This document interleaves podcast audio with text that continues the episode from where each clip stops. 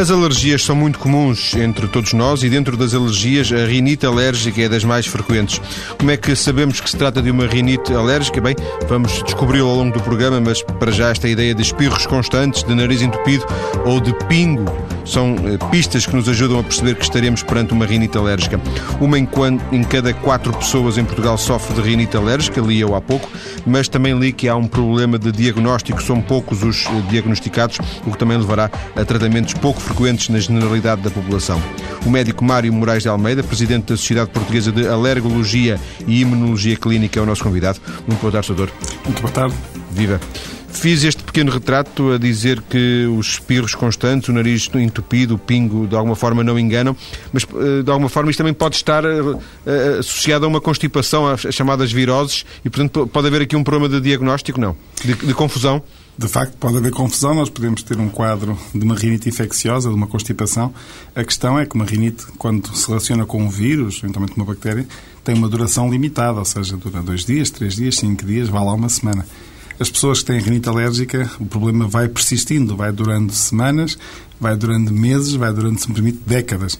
Eh, e é isso que, de facto, nós temos que tentar ajudar as pessoas a chamar a atenção que há algo que acontece, vai acontecendo, vai se agravando e que se pode fazer alguma coisa para se controlar décadas, mas não, é, obviamente, é, pergunta é, disparatada, mas não seguidos, seguidos porque estão, passa por, por episódios de 4 ou 5 dias e depois volta mais 4 ou 5 dias, é assim? Não, os episódios podem durar semanas e meses.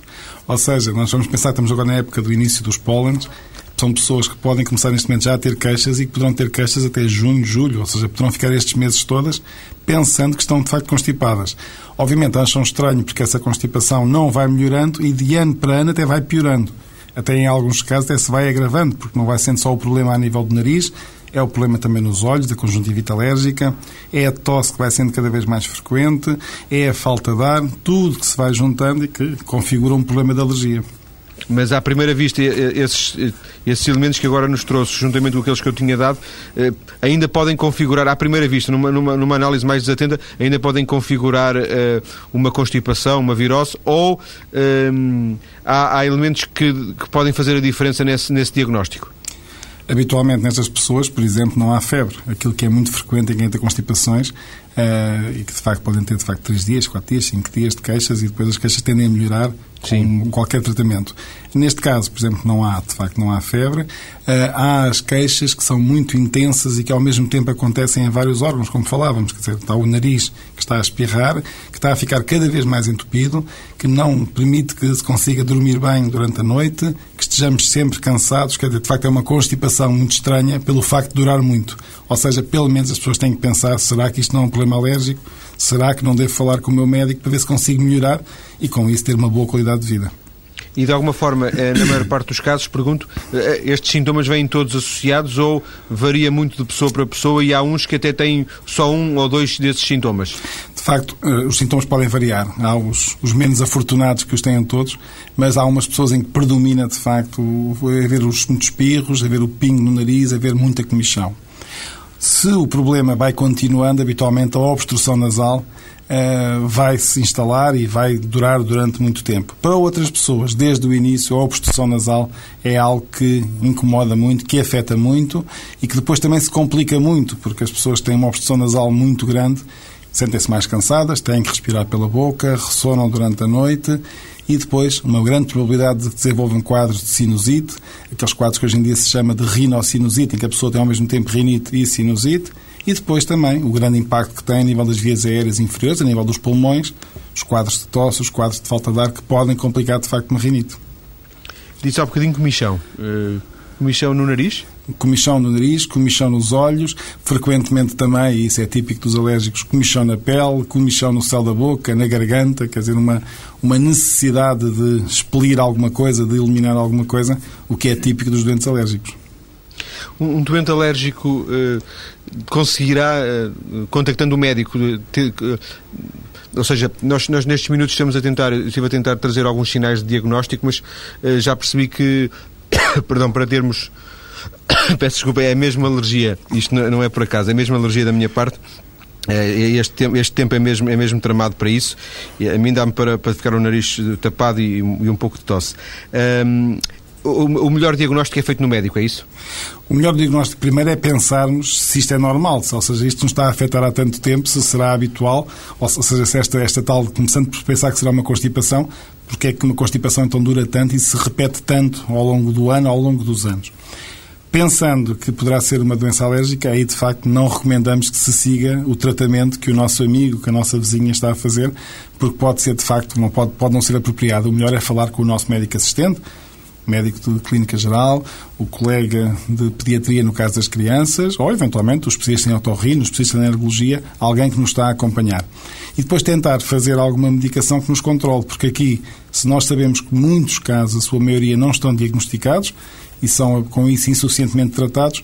Também temos bastantes casos que são razoavelmente, se me permite, maltratados, ou seja, são feitos com medicamentos que dão sono, são feitos com medicamentos que fazem a pessoa sentir-se quase tão mal como já estava inicialmente, e isso de facto é algo que temos que evitar.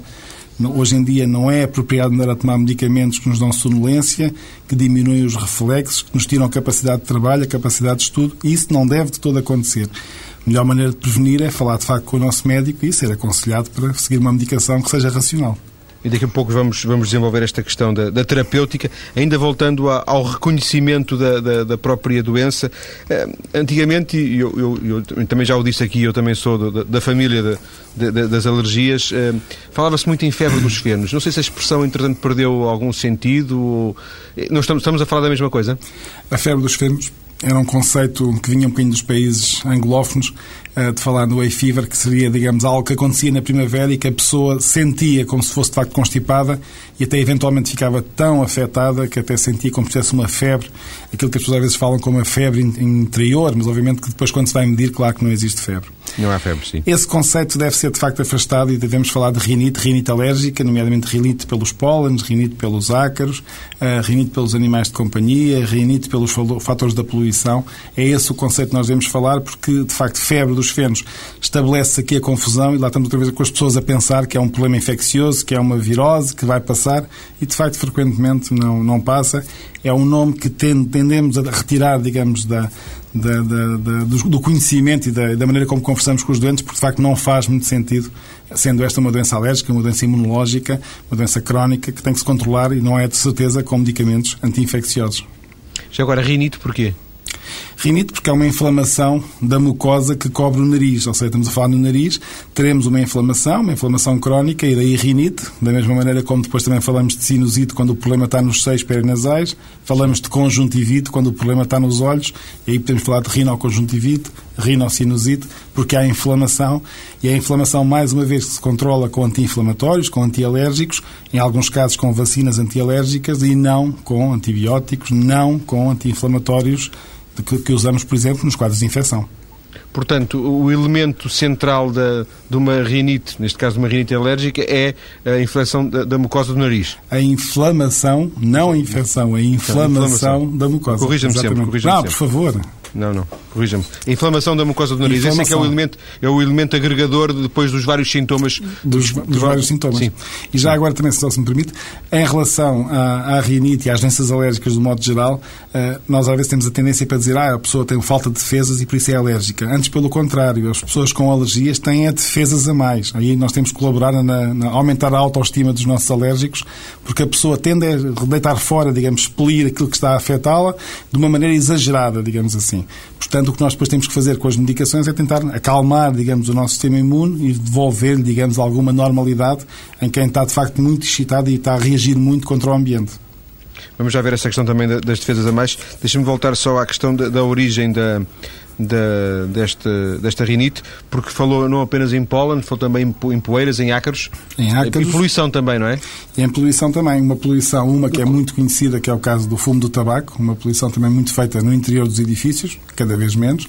E depois a poluição automóvel, a poluição industrial, tudo isso são fatores que agravam em muito os quadros de rinite.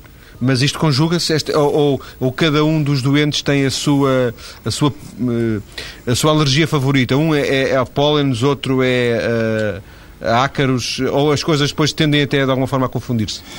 Tendem a juntar-se, ou seja, o impacto vai-se adicionando. E nós temos um exemplo clássico Nós temos pólenes, muito mais pólenes em zonas rurais, e se pensarmos aqui no Alentejo, por exemplo, é onde as concentrações de pólenes atingem os seus valores máximos, mas se calhar, por exemplo, na zona das grandes cidades e na zona daqui da Grande Lisboa, temos pessoas com queixas mais graves porque se juntam dois fatores. Junta-se o fator pólen com o fator poluição, e nomeadamente poluição automóvel.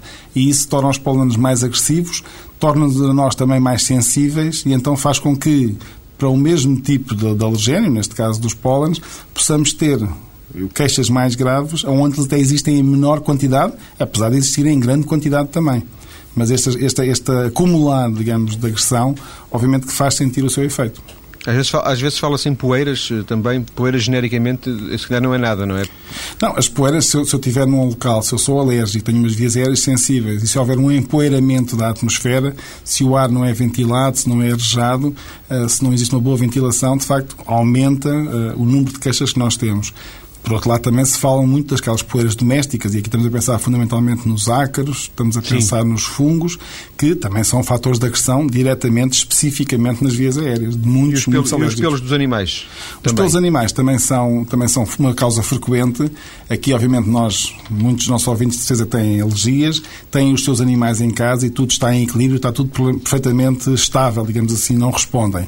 Outras pessoas, por exemplo, que não tenham animais, também sabem que no caso de irem em casa de alguém que tem gatos ou que tem cães, podem de facto sentir algumas queixas acrescidas. Nós sabemos, sabemos que este, estes fatores relacionados com os animais são, são causa frequente de queixas, mas não temos que ser completamente radicais a dizer não, o alérgico não pode ter animais. Ter animais, Porque sim. para muitos alérgicos, eles têm lá os seus animais e estão perfeitamente em equilíbrio, perfeitamente, digamos, toleram perfeitamente a situação. Ambientados com eles. Ambientados Doutor, vamos voltar, daqui a algum, vamos voltar daqui a alguns minutos, vamos eh, tentar perceber porque é que uh, uns uh, respiram o mesmo ar e uns uh, ficam com alergia e outros não. Até já. Até já.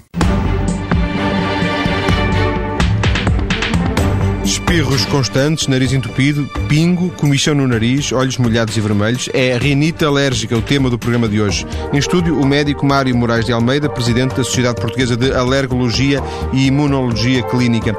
Doutor, na primeira parte disse-nos, eu tomei nota aqui, que não há uma relação, até pelo, pelo contrário, a, a, relação que se estabelece muitas vezes entre falta de defesas e alergias está errada. Vamos desenvolver um pouco esta ideia? Vamos.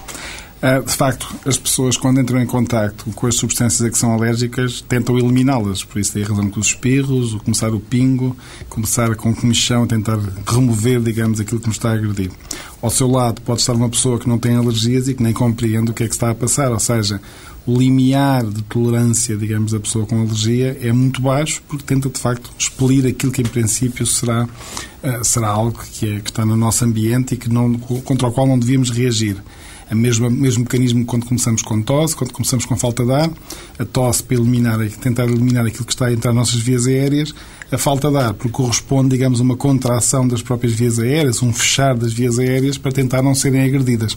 É isto que se passa no doente alérgico o doente sensibiliza-se àquilo que, àquilo que é comum, aquilo que está no nosso ambiente e começa a reagir exageradamente. Ou seja, é isso que leva às alergias, ou seja, de todo, não é uma falta de, alergia, de, de defesas, é um, defesas a mais, são defesas a mais.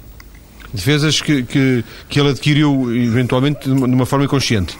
Não, defesas que têm a ver com o nosso, o nosso sistema imunitário. Ele dedica-se fundamentalmente a combater infecções, a combater as neoplasias, os cancros, eh, mas que quando nós hoje em dia temos um tipo de vida que é diferente, temos também de facto menos infecções, aquelas infecções que aconteciam muito nos primeiros anos de vida e que elas próprias eram de causa de muito sofrimento e de causa inclusive de mortalidade, e temos agora então um sistema imunitário que está mais disponível para outros, para outros agentes, para responder a outros, a outros assuntos, digamos assim, e também por outro lado, uma vida cada vez mais passada dentro de casa, com menos atividade física, com uma alimentação também cada vez mais artificial e tudo isto justifica porque é que existem cada vez mais alergias, aquilo que afetará cerca de um terço da população em Portugal, tal como acontece na maior parte do mundo com o mesmo tipo de desenvolvimento como nós temos.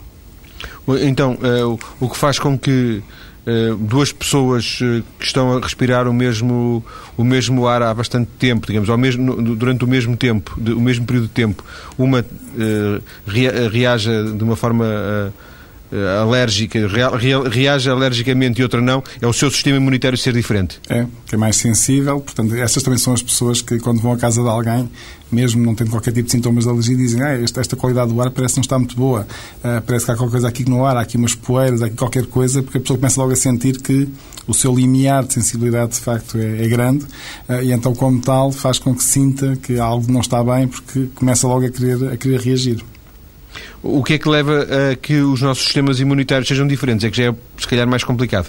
Há questões genéticas que começam logo por aí, ou seja, nós sabemos que esta questão das alergias, da rinite, da asma, do eczema, se associam muito em famílias. Quer dizer, obviamente, nós sabendo, sabendo que é algo que é muito frequente na população, cerca de um terço das pessoas afetadas, nós sabemos que os seus filhos também, muito frequentemente, os alérgicos também estarão afetados. E nós sabemos por exemplo, se duas pessoas que se casem, que têm crianças, eh, que ambas, por exemplo, têm rinite alérgica, a probabilidade dos seus filhos terem rinite pode chegar aos 60%, pode chegar aos 80%. Portanto, é algo que é muito, que é muito frequente. Mas isso é comprovado cientificamente ou é, é, é, é resultado das, das próprias eh, possibilidades, das, é aquele desvio que, que, que, de alguma forma depois nos faz acertar nessa, nessas, nessas possibilidades? Claro, é, a nossa, a nossa genética, digamos, condiciona-nos como é que é o nosso meio interior e como é que é o nosso sistema imune ah, e depois isto está comprovado, digamos, cientificamente, por, por, muitos estudos que têm sido feitos, alguns deles também em Portugal, e que mostram esta maior tendência, uh, se na população em geral, como estava a falar há pouco, cerca de 25% da população Sim, claro. tem rinite, entre os familiares de alérgicos, aí seguramente serão 50%, são 60%, são mais, porque aí os nossos genes condicionam. Depois há o peso do ambiente, quer dizer, ou seja, se nós estamos num ambiente onde existem muito, existe muito pó no domicílio, eu cada vez mais tento, na, na nível das consultas, eu peço às pessoas para me trazerem fotografias dos quartos, porque nós damos alguns conselhos, damos algumas, alguns truques de como é que as coisas podem funcionar para funcionar melhor, mas depois, inclusive, peço para me trazerem fotografias para tentar perceber como é que é a realidade depois de cada quarto e para isso conseguimos, de facto, melhorar um bocadinho as condições locais, porque se passamos um, um número de horas significativos no quarto, a dormir, uh, então aí também estamos, por exemplo, muito expostos em relação aos, aos acres, em relação às poeiras, uh, e isso leva-nos depois a que consiga ajudar as pessoas a ultrapassar e a defender-se melhor desses, desses fatores de agressão de alguma forma, nenhum de nós está imune, uh, imune no, no sentido de, de, ser quase impossível, ou mesmo impossível, uh, não respirar. Uh, pólenes ou não respirar eh, ou não contactar com ácaros, não é? Isso, em princípio, estamos, são, a distribuição é muito grande. Obviamente que os ácaros estão em todo, em todo lado, estão em todas as casas. E os pólenes, neste momento, quem, quem hoje estiver na rua e num dia como está hoje, com, com ótimas condições de sol, temperatura, então existem milhões de pólenes na atmosfera uh, para nos brindar. Agora, obviamente, mesmo nas todos, cidades, mesmo nas cidades, não é? Particularmente nas cidades, como falámos há pouco, onde aí existindo muitos pólenes e existindo também, de facto, alguns fatores de agressão, como é o caso da poluição automóvel, podemos até estar mais, ser mais agredidos do que as pessoas que estarão no campo.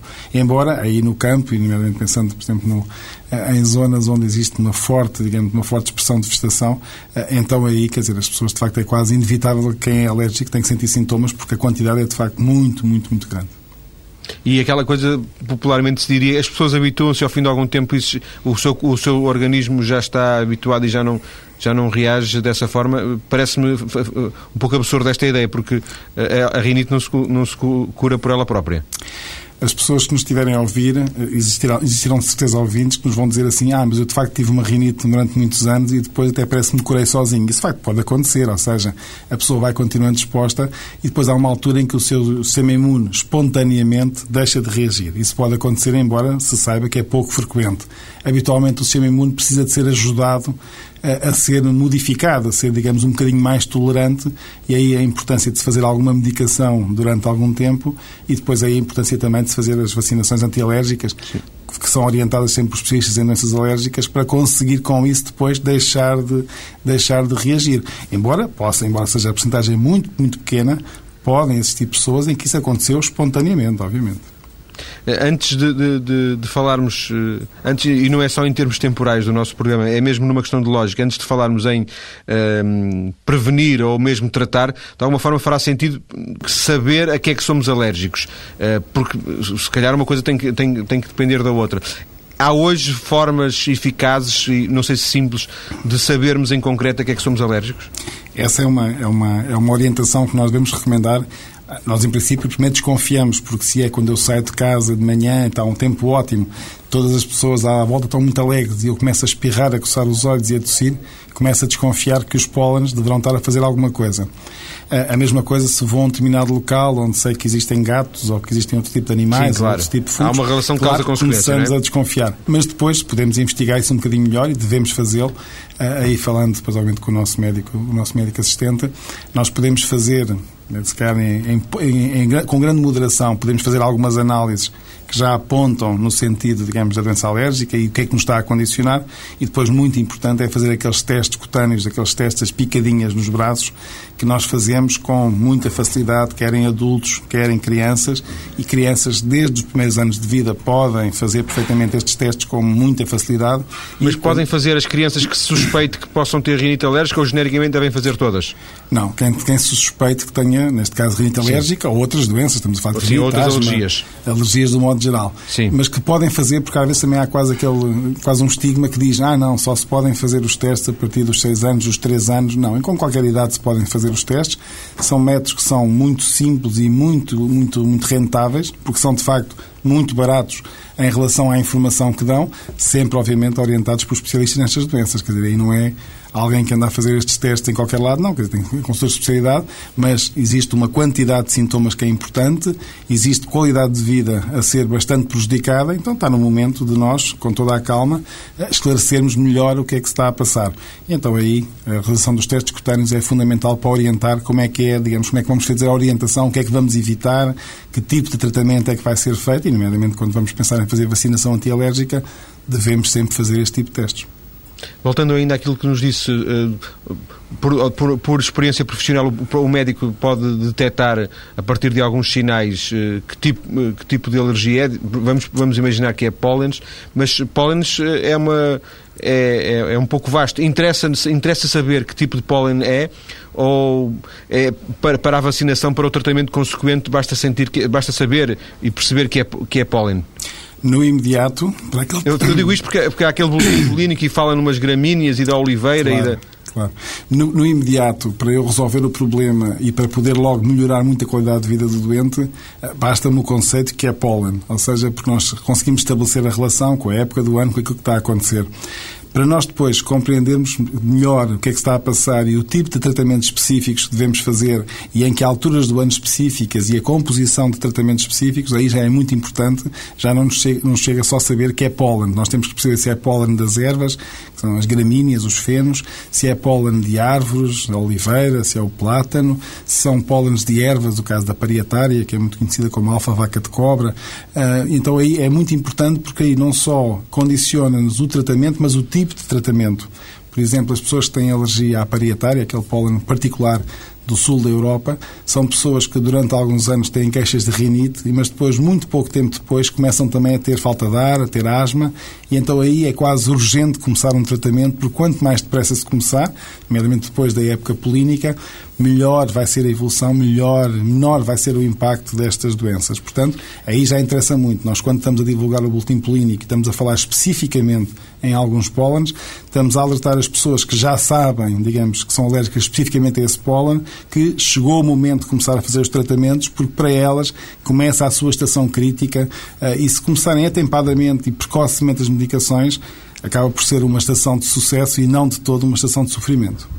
E por regra, um, alguém que é uh, alérgico a um determinado pólen, ou uma gramínea, ou uma pari... A parietária? parietária, é alérgico apenas a uma ou chega a coincidir, uh, a reunir, a conciliar várias, várias alergias a vários pólenes? Em Portugal temos umas condições climáticas que fazem que, se nós deixamos passar muitas épocas, muitas estações, muitos anos, vamos nos sensibilizando cada vez a mais agentes, e sejam pólenes ou não só os pólenes, mas também os ácaros, os animais, os fungos, tudo isso. Daí a razão que, habitualmente, no início nós somos alérgicos a poucas coisas.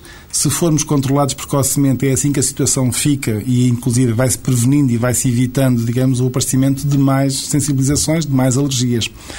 Quando nós deixamos arrastar, e como começámos por falar inicialmente, quando deixamos passar décadas sobre isto, na expectativa que vai passar sozinho, então cada vez mais temos pessoas com alergias a quase todos estes agentes e depois uns quadros um bocadinho mais complicados de controlar, como é óbvio. Portanto, portanto não só não passa, como agrava. Como agrava. Hum, isto é, é, é, mais dado a determinadas idades do que, do que a outras? Ou, ou é algo que começa, começa em novo e se prolonga uh, normalmente por toda a vida? O aparecimento da, da, da, da rinite? Nós temos, pensando só na rinite, temos dados que mostram que em idade pré-escolar afetará mais de 20% das crianças. Aí será uma em cada cinco em crianças dos 3 aos 5 anos terão, esta, terão estas queixas de rinite. É, é, um, é um número elevado. É um número elevado. Depois, no adulto, teremos cerca dos 25% no adulto em idade ativa. Uh, no idoso, teremos ainda um bocadinho mais, ou seja, teremos, nós temos um estudo agora muito recente feito em Portugal, uh, em indivíduos com mais de 65 anos, que mostram que aí os valores chegarão quase aos 30% nós começamos também por relembrar que estamos a falar de situações de inflamação, de inflamação crónica, que, começando precocemente na vida, tendem a acumular-se durante a vida, ou seja, vão continuando, vão persistindo, e depois até há pessoas que sabem que durante 5 anos ou 10 anos passaram muito bem, mas depois voltaram a ter os sintomas. Ou seja, Habitualmente é dito que estas doenças são muito frequentes na criança, é verdade, mas depois tendem a persistir no adulto, ou seja, as crianças alérgicas, em princípio, serão adolescentes, serão jovens adultos, serão adultos e serão idosos com doenças alérgicas também, e cada vez se irão acumulando mais casos. E por isso é uma, é, poderá ser uma rinite para toda a vida, no sentido se, no, se não houver um tratamento, se não houver um, uma abordagem terapêutica. É, pode marcar completamente a diferença de algo para toda a vida ou algo que vamos lembrar que tivemos numa determinada fase Sim. da vida, mas deixámos de ter. Em termos de género, mulheres e homens, é indiferente? A rinite não escolhe sexos? É, de facto, são doenças muito democráticas, porque nem, nem escolhem sexo, nem escolhem idades, portanto, são, são transversais tendencialmente na, na, idade pediátrica, na criança, um bocadinho mais de casos na, no, no, sexo masculino. Uh, na adolescência os, há um certo equilíbrio de géneros e depois no adulto maior frequência uh, no sexo feminino. E uh, para fecharmos aqui este, este diagnóstico, entre aspas, a questão do, do, litoral e do interior. O Dr. Mário uh, já abordou essa questão, mas é, é, possível generalizar dizendo que temos mais casos no claro, temos mais temos mais pessoas no litoral, mas em termos de, de, de, de rácios, de, de, claro. de proporções, de percentualmente temos mais casos no litoral do que no interior? É um facto. Nós temos fantásticos estudos em muitos grupos etários em Portugal, onde se estudou quer, digamos, o litoral, quer, digamos, o interior, nomeadamente zonas mais rurais. Primeira coisa, nós temos muitos casos em todo o lado. De facto, nos grandes centros urbanos, que esses estão mais na zona, na zona litoral, nós ainda temos mais casos. Uh, em alguns casos, casos também mais exuberantes, com maior, com maior gravidade uh, do que acontece no interior como, como, como falámos também, aquela questão da mistura, de, digamos, do o acompanhar de vários agentes, por um lado os alergénios, por outro lado os poluentes, uh, por outro lado uma vida feita com pouco exercício físico, tudo isso condiciona de facto mais casos e casos com maior exuberância, com maior gravidade. Isto agora é uma nota para fecharmos a, a só esta segunda parte. Eh, eu penso, inclusivamente, que, esse, que essa, essa, questão que eu vou agora abordar já, já, já foi, está a ser alvo de estudos, mas uh, todos os anos aparecem dados sobre uh, os locais mais poluídos de Portugal, a Avenida da Liberdade em Lisboa, e há ali em Vila Real, em Lamas de, de, de Olmo, salvo erro, uh, um local, uma estação de recolha de, de, de avaliação de, de, poluição. Aquilo é no meio, do, no meio da, da serra, na Serra do Alvão, uhum. e aparecem sempre valores elevados de, poluição. E, portanto, eh, claro, poluição pode ser de vários, de vários tipos, naturalmente. Pode ter, pode ter a ver com contaminantes atmosféricos e aí às vezes fala-se um bocadinho do ozono e que também são, há umas emanações que não são sempre necessariamente relacionadas com fatores de poluição, mas que podem ser relevantes em termos de agravar os sintomas de quem tem estas vias alérgicas, vias aéreas mais sensíveis, de quem tem a pele mais sensível, como acontece com os doentes alérgicos.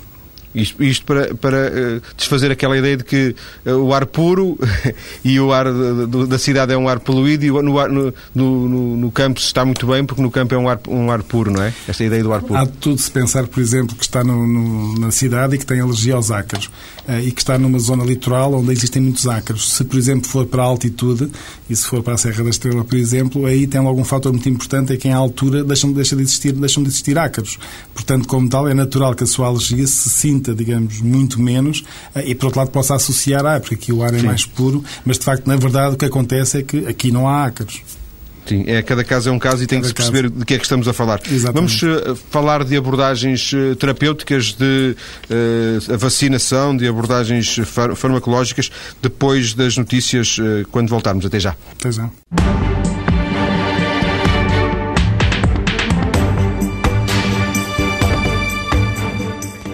Falamos de rinite alérgica no programa de hoje, já ficamos a saber o que é e quando é que não é rinite alérgica, já percebemos eh, as causas é que, é que, é, que devemos estar atentos e vamos também agora tentar, uh, tentar perceber como lidar, como antecipar, como evitar esta alergia.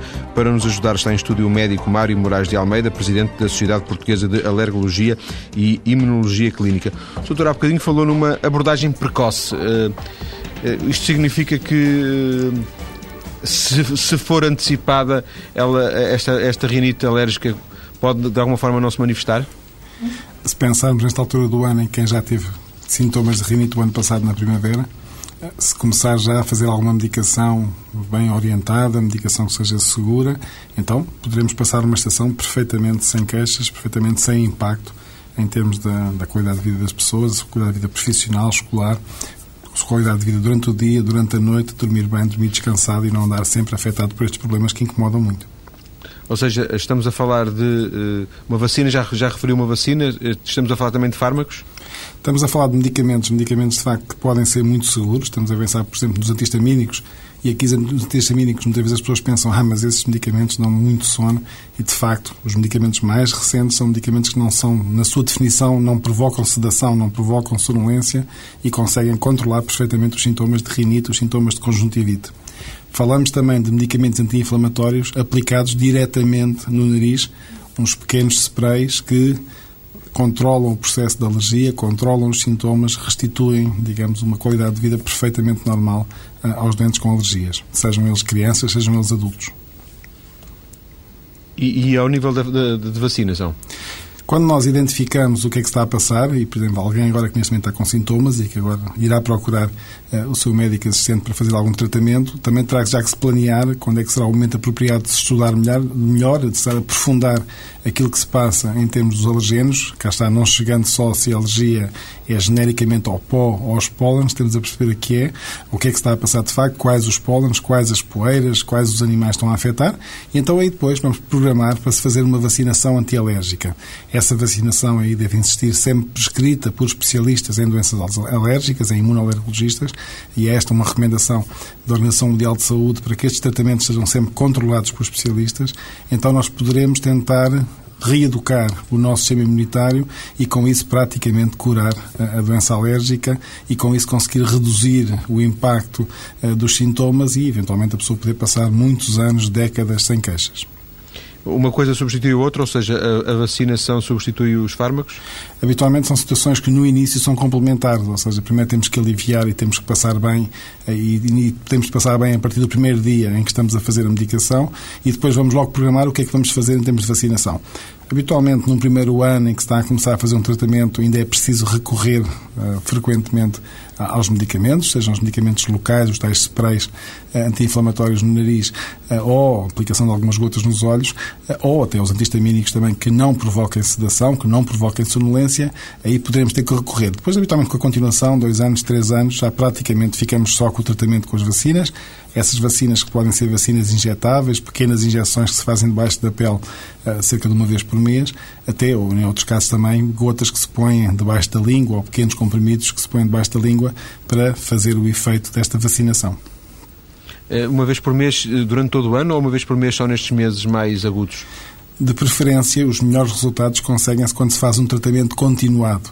Eh, ou seja, mensalmente durante alguns anos, habitualmente 3 a 5 anos é o ideal eh, destes tratamentos. Depois até podemos, ao fim desses anos, podemos fazer durante mais algum tempo, ainda espaçando mais os intervalos para lá do mês e fazendo 6 em 6 semanas, de 8 em 8 semanas e com isso conseguindo ter as pessoas completamente controladas, sem fazerem mais nenhuma medicação, fazendo só a sua vacinação que vai relembrando o seu sistema imunitário. Atenção, há coisas que estão no ar, mas nós podemos conviver com elas perfeitamente sem termos que estar a reagir contra elas, o tal para paradigma do que se passa nos, nos doentes alérgicos. Eh, de qualquer forma, imagino eu, corrija-me, por favor, imagino eu que estes casos de, de, vacinação, uma vez por mês, durante X anos, estamos a falar de casos mais graves, eh, casos mais eh, agudos. Não necessariamente graves, porque, como eu dizia há pouco, nós conhecemos padrões depois da doença alérgica em que sabemos que um indivíduo começa a manifestar queixas de rinite e que ao fim de dois, três anos, eh, até porque já em alguma, altura em que já começou com mais tosse, que já começou a sentir uma pressão no peito, ou seja, em que já começa a manifestar os sintomas de asma, eh, e nós sabemos que muito frequentemente os doentes progridem de rinite para asma. A rinite é o principal fator de risco para o aparecimento de asma. Uma vacinação feita precocemente só na fase da rinite pode levar a que a asma nunca apareça. E especialmente quando também já existe uma tendência familiar grande para, para os quadros de asma. Então está a ver, quer dizer, lucra-se imenso com esta abordagem, não necessariamente em quadros muito graves, mas em quadros particulares ah, em que possa haver o interesse da prevenção de outra doença com maior impacto, não é o caso da asma.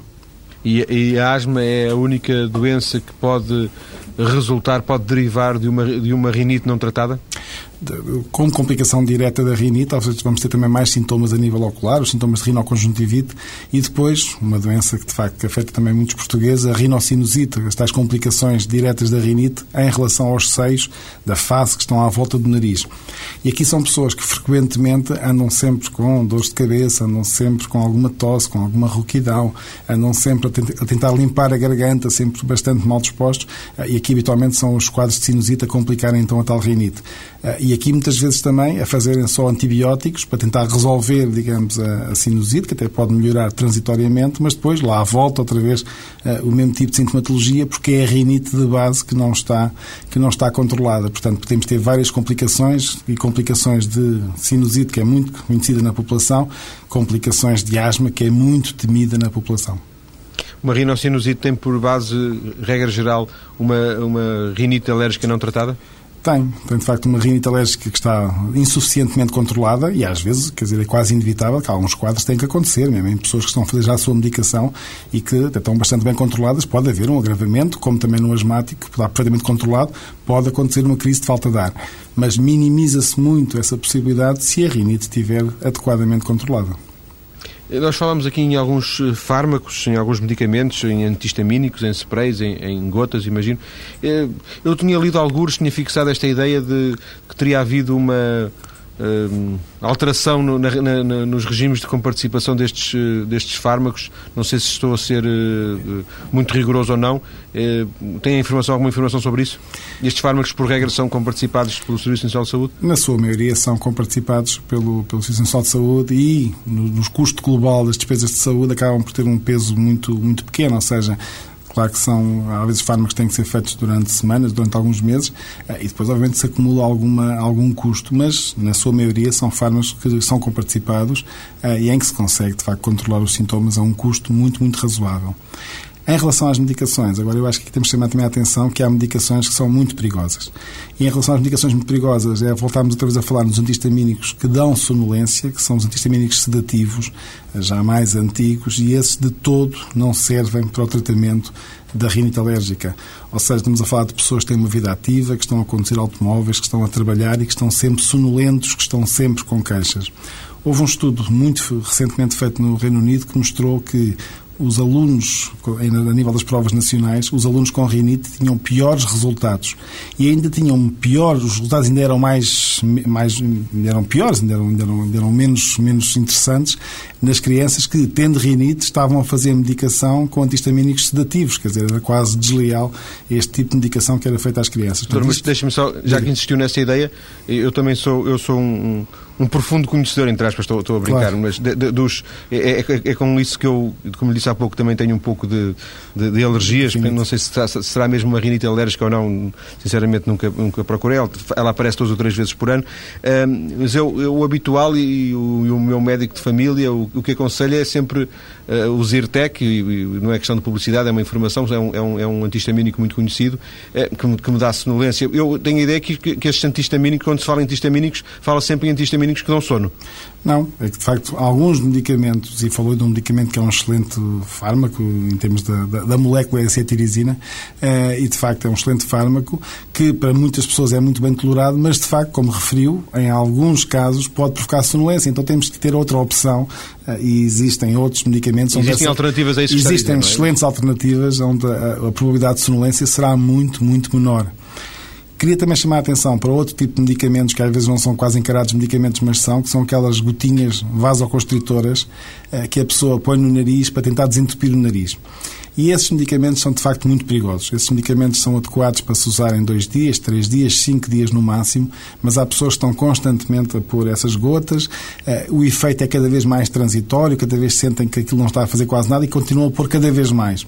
Ou seja, essas gotas podem elas próprias depois provocar quadros muito graves de rinite química, de rinite medicamentosa e podem ter queixas gerais, como por exemplo desencadear hipertensão arterial, desencadear queixas de problemas isquémicos a nível do miocárdio, quer dizer, de facto é algo que nós temos, se conhecemos amigos, se conhecemos pessoas que usam ou abusam eh, destas gotas, de facto não pode ser, são medicamentos que são perigosos, estes vasoconstritores tópicos, eh, que, há pessoas que dizem, ah, mas têm a vantagem que são baratos, mas nem nisso são, porque a pessoa depois tem que usar tanto, tanto esses, esses medicamentos eh, que também se tornam caros, portanto, como tal, e ficam muito mais caros do que um tratamento bem conduzido, bem feito, com um anti-inflamatório aplicado no nariz e com a toma esporádica de alguns antihistamínicos não sedativos.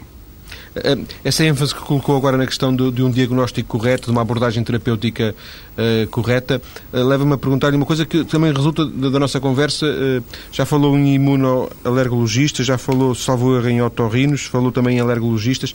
Um, qual é a, há uma especialidade para tratar estas questões, uma especialidade médica ou, ou há várias especialidades que convergem e que estão habilitadas para tratar disto? Eu sou especialista em doenças alérgicas, sou imunoalergologista, ou seja, domino a alergologia e imunologia clínica.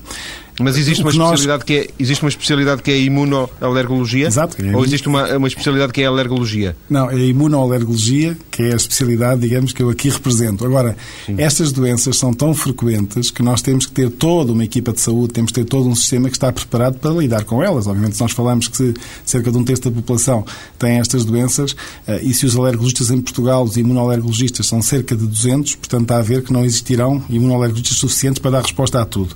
Portanto, é muito muito importante e cada vez mais temos colaborado em aumentar as competências, em aumentar os conhecimentos e estamos perfeitamente convictos que tem sido possível dos colegas de Medicina Geral e Familiar, os colegas de, de, de Clínicos Gerais, uh, dos colegas pediatras, dos colegas de otorrinolaringologia, de vários especialistas que podem e que devem colaborar no controle destas situações, contribuindo para a qualidade de vida da população. Doutor, agora uma pergunta que é um clássico neste programa, sempre que se fazem abordagens terapêuticas a médicos eh, convencionais, eh, que pensa, que acha, que, informações tem sobre eh, outras abordagens terapêuticas não convencionais, por exemplo, a acupuntura, a hipnose, nestas, neste tipo de, de situações das rinites alérgicas? A, a, medicina, eu penso não há medicina convencional e outra, há medicina, não é? Portanto, é algo que tente promover a qualidade de vida das populações e controlar, digamos, o impacto das doenças. Em termos, quando se pergunta noutras abordagens, obviamente que eu estou treinado para conhecer bem as abordagens, então, quer dizer, tradicionais, aquilo que posso dizer depois do conhecimento da literatura eh, é que, por exemplo, a acupuntura terá de facto algum efeito eh, e há pessoas que sentem de facto benefícios e alguns poucos, limitados, mas dados científicos demonstram essa eficácia. Nas outras áreas, de facto, não, não, não, há, não há essa documentação, embora, obviamente, que existam depois pessoas que espontaneamente referem que fizeram uma determinada intervenção com uma medicação natural, com qualquer coisa, com uma determinada abordagem e que com isso sentiram-se melhor. Aquilo que posso dizer é que é relativamente simples com as armas que nós, digamos, médicos, então ditos convencionais, como sim, falou. Ou seja, a medicina alopática, não é? Sim, conseguimos perfeitamente controlar as situações, ah, não as complicando e com isso conseguindo controlar perfeitamente ah, estes quadros que podem prejudicar muito a qualidade de vida destas, das pessoas afetadas. Agora, não, não temos nada contra quem se sinta bem a fazer outras abordagens, embora aí temos pena que não existam mais trabalhos, mais estudos controlados que mostrem de facto o interesse, a eficácia desta atuação. Ainda assim, as pessoas, e agora, e agora fazendo o compromisso final entre uh, as várias abordagens terapêuticas, eh, as pessoas poderão eventualmente programar férias, poderão evitar, por exemplo, algum tipo de atividades ao ar livre, eh, ter algum cuidado especial, que, que de alguma forma também evite os próprios, a própria abordagem, se for caso disso, uh, farmacológica? Isso dou-lhe um exemplo. Já, quer dizer, do conhecimento do que se passa dos pólenes, se eu faço corrida, se habitualmente faço corrida, então, por exemplo, é melhor que eu faça ao final do dia do que ao princípio do dia. E isso é um conselho que se pode dar às pessoas, porque ao final da tarde existem muito menos pólenes do que ao início da tarde. Mas agora, em relação à sua questão, por exemplo, há pessoas que têm quadros de rinocinusite, de tal sinusite como complicação da rinite, que é muito exuberante e que se dão muito bem com termalismo, por exemplo, e que fazem os seus períodos de férias também em estabelecimentos termais e com isso melhora-se imensa a qualidade de vida dessas pessoas e nós somos os primeiros, obviamente, que nesses casos a recomendar que a pessoa se sentiu bem, continue a fazer essa abordagem sem qualquer tipo de problema e até porque temos Mas alguma... ainda assim o primeiro passo será, será uh, consultar um especialista para que ele o oriente será falar com o seu médico assistente, que pode ser o seu médico de família, o seu pediatra, o seu especialista, no caso, já se irá acompanhar e falar com ele. Obviamente não temos aqui nenhuma obsessão em dizer que as pessoas sim, todas têm sim. que ser acompanhadas por especialistas. Não, têm que ser acompanhadas pelos médicos de proximidade e aí, indiscutivelmente, os nossos médicos de medicina familiar em Portugal são excelentes e podem marcar uma melhoria, podem marcar, de facto, uma diferença entre o ano passado que correu tão mal e este ano que está a correr tão bem. Agradeço ao Dr. Mário Moraes de Almeida, Presidente da Sociedade Portuguesa de Alergologia e Imunologia Clínica, esta conversa sobre rinite alérgica. Se os nossos ouvintes não puderam ouvir todo o programa, a gravação na íntegra está disponível daqui a pouco na nossa página maiscedo.tsf.pt.